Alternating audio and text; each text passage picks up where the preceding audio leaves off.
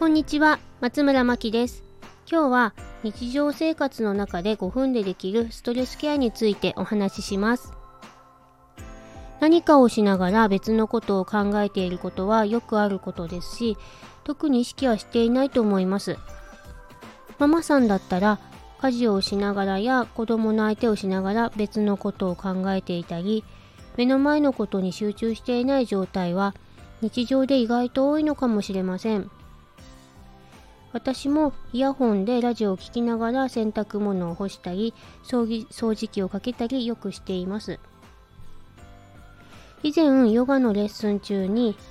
ストレス低減法の一つとして簡単なマインドフルネスを教えてもらったことがあります。その時は自分の呼吸に集中して何かが思い浮かんできた時は流していくようなイメージでと習いました。慣れていない私にはそれがなかなか難しかったんですね。その時先生が何かをしながらでもやっていることだけに集中するといいんだよと教えてくれました。そしてそれを日常生活に取り入れてみたんですが例えば野菜を切るときは野菜を切ることだけに集中したり掃除機をかけているときはただかけることだけに集中してみたりしました。するとなぜか頭の中がすっきりして気分も軽くなったように感じました。たった5分ほどなんですが頭の中が空っぽになるので朝の慌ただしい時間から仕事に切り替える時などよく活用しています。後から知ったのですがこれはズボラ瞑想とも言うそうです。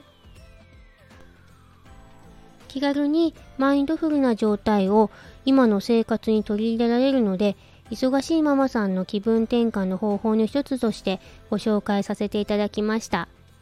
最後に告知をさせていただきます。